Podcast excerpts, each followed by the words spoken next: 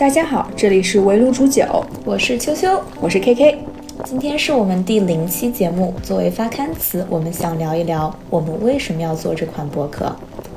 首先，我们先做一下自我介绍吧。我是 KK，我是被社会毒打过，依然选择保持单纯的非理性半成年人。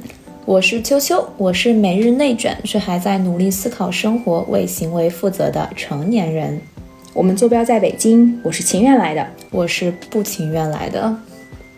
生活中和社会上一直都在发生各种鸡毛蒜皮和性命攸关的大事小事。在北京这个偌大的城市，我们碰壁过，迷茫过，但很幸运能有一帮志同道合的好朋友围炉煮酒，谈天说地，共同探讨人生的困惑。我相信我们面临的问题不是特例，比如年龄。迈入三十的焦虑，不同年龄段的我们应该做和可以做什么？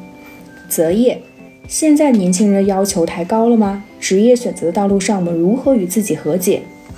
租房安家，将来的你要安家在哪里？选择在大城市奋斗，还是在小城市安逸的生活？财务自由，在我们这个阶级开始固化的社会，财务自由是否能够通过努力达成？爱情。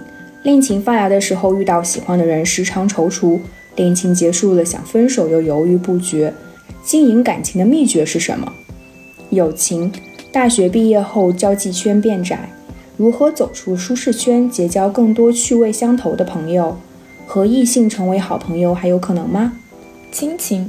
不管走多远，原生家庭的种种都伴我们左右。如何才能和爸妈和平相处？幸福感。